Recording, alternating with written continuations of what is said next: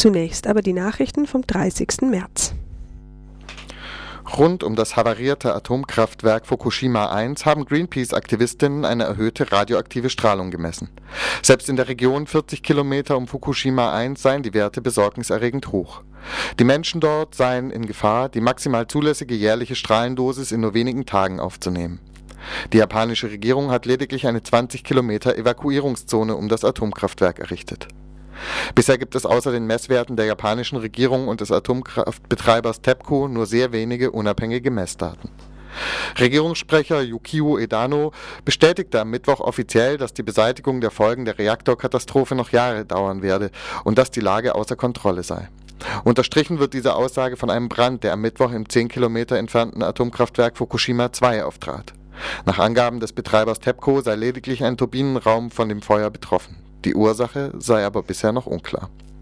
In Europa rüsten sich die Häfen derweil für die Ankunft von verstrahlten Frachtern aus Asien. Es gebe bisher aber noch kein funktionierendes Verfahren für kontaminierte Frachter. Nach derzeitigem Stand würden solche Frachter vermutlich einfach abgewiesen werden. Der syrische Präsident Assad hat sich erstmals seit dem Beginn der Proteste öffentlich geäußert. In einer Rede vor dem Parlament bezeichnete er die seit Wochen andauernden Aufstände als eine Verschwörung aus dem Ausland. Solange die Proteste anhalten, wolle er keine Reformen umsetzen. Die Aufhebung der Notstandsgesetze und die Reform der, der, Parteiengesetze würden noch geprüft. Priorität hätten aber derzeit die Bekämpfung von Korruption und Arbeitslosigkeit. Bereits am Dienstag hatte das syrische Kabinett geschlossen seinen Rücktritt eingereicht. Die Rebellen in Libyen befinden sich auf dem Rückzug Richtung Osten, nachdem sie von Gaddafis Truppen bei der Stadt Ras Lanuf gestoppt wurden. Am Rande der internationalen Libyen-Konferenz in London haben Vertreter des libyschen Nationalen Übergangsrates wirtschaftliche Hilfen von der internationalen Koalition gefordert, die auch Waffenlieferungen mit einschließen. Bisher ist die internationale Koalition aber noch zurückhaltend bei der Forderung nach Waffenlieferungen. Es herrscht noch eine allgemeine Verunsicherung bei der Einschätzung der Rebellen. Einige Beobachterinnen kritisieren, dass hochrangige Militärs und ehemalige Regierungsmitglieder des Gaddafi-Regimes an den Schlüsselstellen des Übergangsrats sitzen. Andere warnen vor mutmaßlichen Terroristen in den Reihen der Aufständischen. Am Donnerstag wird nach dem Börsenschluss in Dublin und London der Stresstest für irische Banken veröffentlicht. Im Vorfeld dieser Veröffentlichung setzte Irlands größte Hypotheken- und Versicherungsgesellschaft den Handel mit ihren Aktien aus. Am Dienstag sind die Aktien des Unternehmens bereits um 45 Prozent gefallen, nachdem Gerüchte laut wurden, denen zufolge ein weiterer großer Rettungsplan für Irlands Finanzsektor notwendig sei. Eine Verstaatlichung aller sechs irischen Banken wäre demnach notwendig, um einen Kollaps zu verhindern. In Portugal ist derweil die Bonität des Landes weiter herabgestuft worden. Mit der zweiten Herabstufung innerhalb einer Woche liegt das Bonitätsniveau bei BBB, was nur noch eine Stufe über Ramsch-Niveau bedeutet.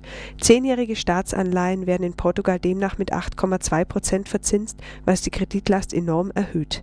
Diese Herabstufung kommt als Reaktion auf den EU-Gipfel am vergangenen Wochenende, der eigentlich die Märkte hätte beruhigen sollen. In den Beschlüssen rund um den European Stability Mechanism ESM sind nämlich auch private Beteiligungen an Staatspleiten mit eingeschlossen. Private Gläubiger sollen ab 2013 auch am Risiko beteiligt werden, wenn sich Staaten Geld leihen und diese in Zahlungsschwierigkeiten kommen. Rettung für Portugal ist seit Mittwoch von ungewöhnlicher Seite in Aussicht. Die ehemalige portugiesische Kolonie Brasilien erwägt Portugal finanziell unter die Arme zu greifen. Die im vergangenen Jahr gewählte Präsidentin Dilma Rousseff überlegt, ob sie brasilianische Staatsanleihen, die Portugal derzeit noch besitzt, vorzeitig zurückkaufen soll. Bereits am Dienstag warnte der ehemalige Staatschef Brasiliens Lula da Silva vor einer Beteiligung des Internationalen Währungsfonds an einem Rettungsplan für Portugal. Wo immer der IWF auftritt, produziert er mehr Probleme, als er löst, sagt Lula da Silva. Wie die französische Nachrichtenagentur AFP berichtet, wollen die europäischen Gewerkschaften am 9. April gegen die Sparpolitik der EU-Länder demonstrieren. Aus Protest gegen die von den Ländern der Europäischen Union vereinbarte Sparpolitik hat der Europäische Gewerkschaftsbund zu einer Demonstration aufgerufen. Stattfinden sollte die am Rande eines EU-Finanzministertreffens in Budapest. Mit dem Protestzug in der ungarischen Hauptstadt in der kommenden Woche solle den Sparplänen ein Nein entgegengesetzt und ein soziales Europa mit gerechteren Löhnen gefordert werden. Mehrere ungarische Gewerkschaften schlossen sich dem Aufruf zu der Demonstration am 9. April in Budapest an. Die Finanzminister der 27 EU-Länder kommen dann in Gödöllő in der Nähe von Budapest zu Beratungen zusammen. Bereits vergangene Woche kamen Zehntausende Gewerkschafter aus Frankreich, Belgien und den Niederlanden nach Brüssel, um gegen die Sparpläne zu demonstrieren. Am Samstag kam es in London zur größten Demonstration seit dem Beginn des Irakkriegs mit bis zu 500.000 Beteiligten. Auch dort wurde gegen die Sparmaßnahmen der Regierung demonstriert. Keine Einigung gab es zwischen dem Europaparlament und dem Europäischen Rat bei der Kennzeichnung von genmanipulierten Fleischprodukten. Das Europaparlament beharrte auf einer Kennzeichnungspflicht von Fleischprodukten, die von geklonten Tieren oder deren Nachkommen stammt. Der Europarat lehnte eine solche Kennzeichnung ab.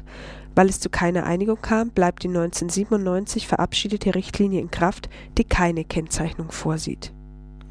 Hier werden antipolnische Bücher verkauft. Mit solchen Zetteln versuchen Kritiker von Jan Tomasz Groß, Buchhändler in Polen, zur Selbstzensur zu bewegen. Gegenstand des Anstoßes ist das Buch Goldene Ernte, das der in Princeton lehrende Soziologe und Historiker zusammen mit seiner Ex-Ehefrau am 10. März auf den Markt gebracht hatte. In dem Buch geht es um Polen, die sich am Holocaust bereichert haben. Der Boykottaufruf seiner Kritiker ist bisher mäßig erfolgreich. Zwar nahmen einige kleinere Buchhandlungen den Titel aus ihrem Sortiment, aber insgesamt scheint das Interesse an dem Buch sehr groß zu sein. Auf verschiedenen Bestsellerlisten rangiert es schon wenige Wochen nach der Veröffentlichung auf den ersten fünf Plätzen. Die Diskussionen rund um das Buch haben den polnischen Antisemitismus wieder in das Zentrum des öffentlichen öffentlichen Interesses gerückt.